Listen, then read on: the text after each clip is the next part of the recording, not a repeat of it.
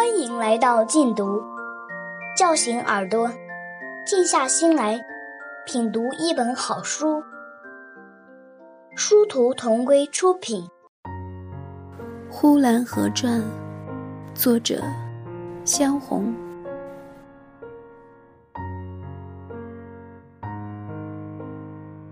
过去了卖麻花的，后半天，也许又来了卖凉粉的。也是一在巷子口这头喊，巷子口那头也就听到了。要买的拿着小瓦盆出去了，不买的坐在屋子里一听这卖凉粉的一招呼，就知道是应烧饭的时候了。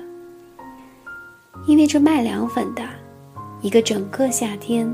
都是在太阳偏西时他就来，来的那么准，就像时钟一样。到了四五点钟，他必来的。就像他卖凉粉，专门到这一条胡同来卖似的。似乎在别的胡同里，就没有为着多卖几家而耽误了这一定的时间。卖凉粉的一过去，一天也就快黑了。打着拨浪鼓的货郎，一到太阳偏西，就再不进到小巷子里来。就连僻静的街，他也不去了。他担着担子，从大街口走回家去。卖瓦盆的，也早都收拾了。剪头绳的，换破烂的，也都回家去了。只有卖豆腐的，则又出来了。晚饭时节，吃了小葱蘸大酱就已经很可口了。若外加上一块豆腐，那真是锦上添花。一定要多浪费两碗苞米大芸豆粥的，一吃就吃多了，那是很自然的。豆腐加上辣椒油，再拌上点大酱，那是多么可口的东西呀！用筷子触了一点点豆腐。就能够吃下去半碗饭，再到豆腐上去触了一下，一碗饭就完了。因为豆腐而多吃两碗饭，并不算吃得多。没有吃过的人，真是不能够晓得其中的滋味。所以卖豆腐的人来了，男女老幼全都欢迎，打开门来，笑脸盈盈。虽然不说什么，但是彼此之间有一种融洽的感情，默默地升了起来。似乎卖豆腐的在说：“我的豆腐真好。”似乎买豆腐的在回答：“您的豆腐果然不错。”买不起豆腐的人对那卖豆腐的就非常的羡慕。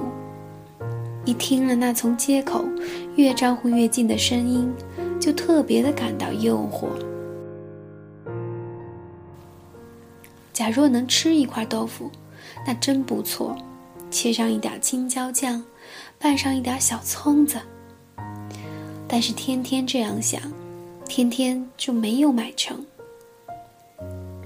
卖豆腐的一来，就把这等人白白的引诱了一场。于是那被诱惑的人，仍然斗不起决心。就多吃了几口辣椒，辣得满头是汗。他想，假如自己开了一个豆腐坊，可真不错，那就可以自由随便的吃豆腐了。果然，他的儿子长到五岁的时候，问他：“你长大了干什么呀？”五岁的孩子说：“开豆腐坊。”这显然要继承他父亲未遂的志愿。关于豆腐这美妙一盘菜的爱好，竟然还有胜于此的，竟有想要倾家荡产的。传说上有这样一个家长，他下了决心，他说：“不过了，买一块豆腐吃去。”这“不过了”三个字，用旧的语言来翻译，就是回家赎难的意思；用现代的话来说，就是我破产了。卖豆腐的，一收了拾，一天的事情都完了。家家户户都把晚饭吃过了，吃过了晚饭，看晚霞的看晚霞，不看晚霞的躺到炕上去睡觉的也有。这地方的晚霞是很好看的，有一个土名叫火烧云。说晚霞，人们不懂；若一说火烧云，就连三岁的孩子也会压压的往西天空里指给你看。晚饭一过，火烧云就上来了，照的小孩子的脸是红的，把大白狗变成了红色的狗了。红公鸡变成金的了，黑母鸡变成紫檀色的了。喂猪的老头子往墙根上靠，他笑盈盈地看着他的两匹小白猪变成了小金猪。他刚想说：“他妈的，你们也变了。”他的旁边走来了一个乘凉的人，那人说：“您老人家必要是高寿，您老。”是金胡子啦！天空的云从西边一直烧到东边，红烫烫的，好像是天着了火。这地方的火烧云变化极多，一会儿红烫烫的了，一会儿金烫烫的了，一会儿半紫半黄的，一会儿半灰半百合色。葡萄灰、大黄梨。紫茄子，这些颜色天空上边都有，还有些说也说不出来的，见也未曾见过的诸多种的颜色。五秒钟之内，天空里有一匹马，马头向南，马尾向西。那马是跪着的，像是在等着有人骑到它的背上，它才站起来。再过一秒钟。没有什么变化，再过两三秒钟，那匹马加大了，马腿也伸开了，马脖子也长了，但是一条马尾巴却不见了。看的人正在寻找马尾巴的时候，那马就变没了。忽然又来了一条大狗，这条狗十分凶猛，它在前面跑着。它的后边似乎还跟着好几条小狗仔。跑着跑着，小狗就不知道跑到哪里去了，大狗也不见了。又找到了一个大狮子，和娘娘庙门前的大石头狮子一模一样，也是那么大，也是那样的蹲着，很威武的，很镇静的蹲着，它表示着蔑视一切的样子。似乎眼睛连什么也不睬，看着看着，一不谨慎，同时又看到了别一个什么。这时候可就麻烦了，人的眼睛不能同时又看东，又看西，这样子会活活把那个大狮子糟蹋了。一转眼，一低头，那天空的东西就变了。若是再找，怕是看瞎了眼睛。也找不到了。大狮子既然找不到，另外的那什么，比方就一个猴子吧。猴子虽不如大狮子，可同时也没有了。一时恍恍惚惚，满天空里又像这个，又像那个，其实什么也不像，什么也没有了。必须是低下头去。把眼睛揉一揉，或者沉静一会儿再来看。可是天空偏偏又不常常等待着那些爱好它的孩子。一会儿功夫，火烧云就下去了。于是孩子们困倦了，回屋去睡觉了。竟有还没能来得及进屋的，就靠在姐姐的腿上，或是依在祖母的怀里睡着了。祖母的手里拿着白马驹的绳栓子，就用绳栓子给他驱赶着蚊虫。祖母还不知道这孩子已经睡了，还以为他在那里玩呢。下去玩一会儿吧，把奶奶的腿都压麻了。用手一推，这孩子已经睡得摇摇晃晃的了。这时候，火烧云已经完全下去了。于是家家户户都进屋去睡觉，关起了窗门来。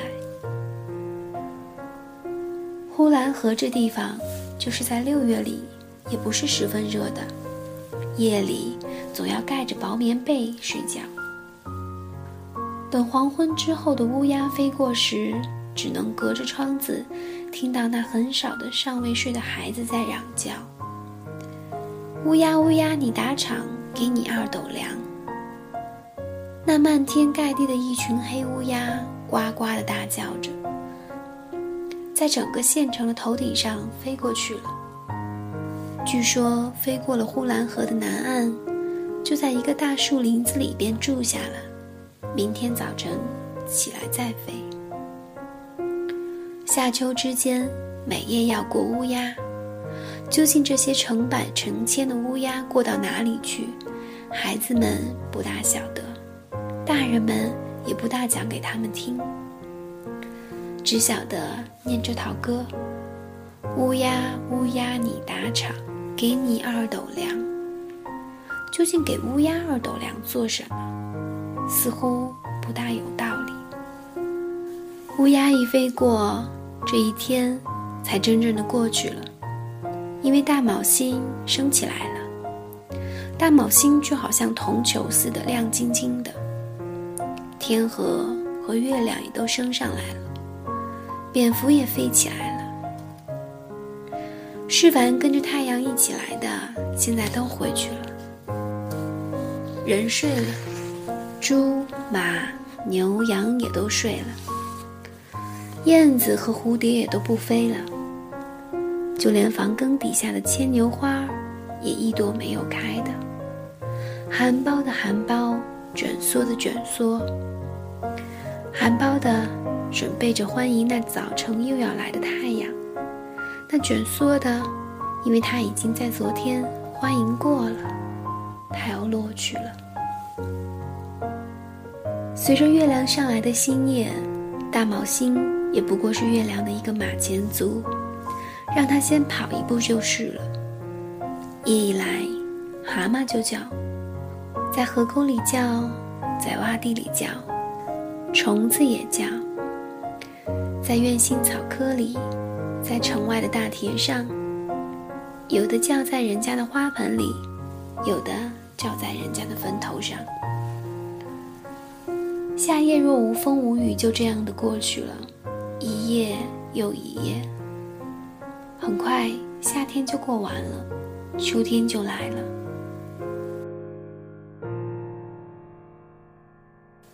秋天和夏天的分别不太大，也不过是天凉了，夜里非盖着被子睡觉不可。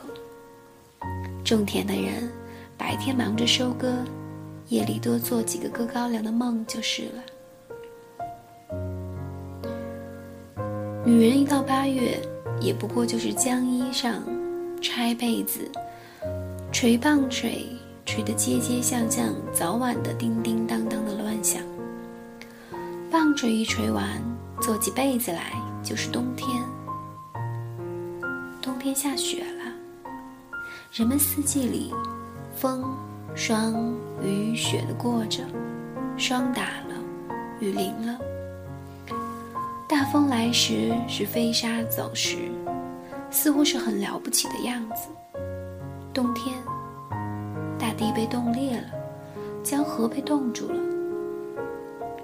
再冷起来，江河已被冻得铿铿锵锵的响着，裂开了纹。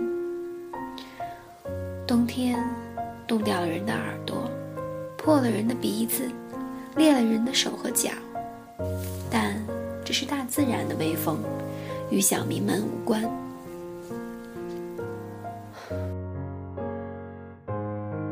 呼兰河的人们就是这样，冬天来了就穿棉衣裳。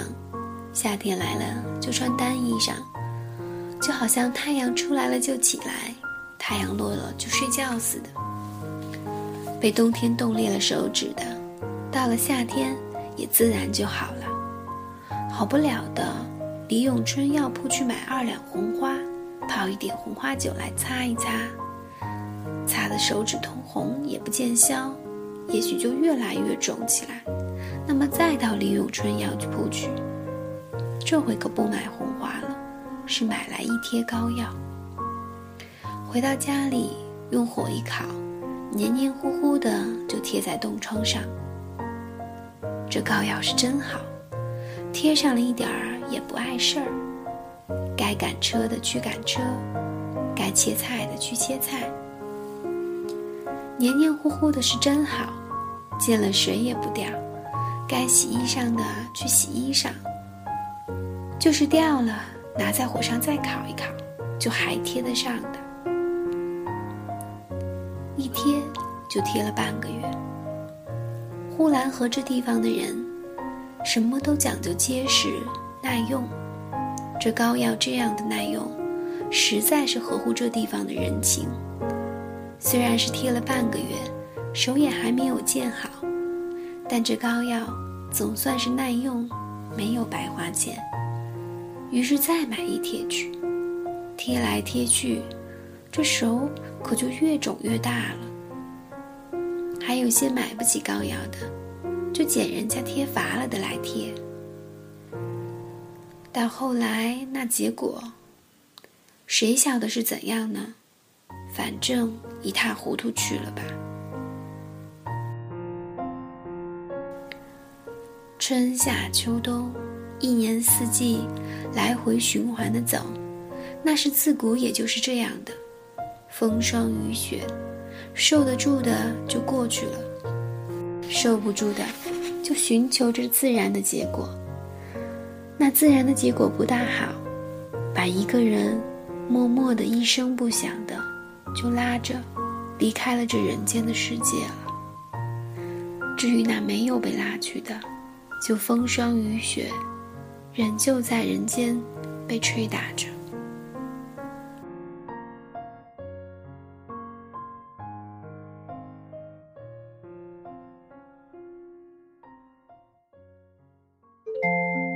感谢收听，下期节目见。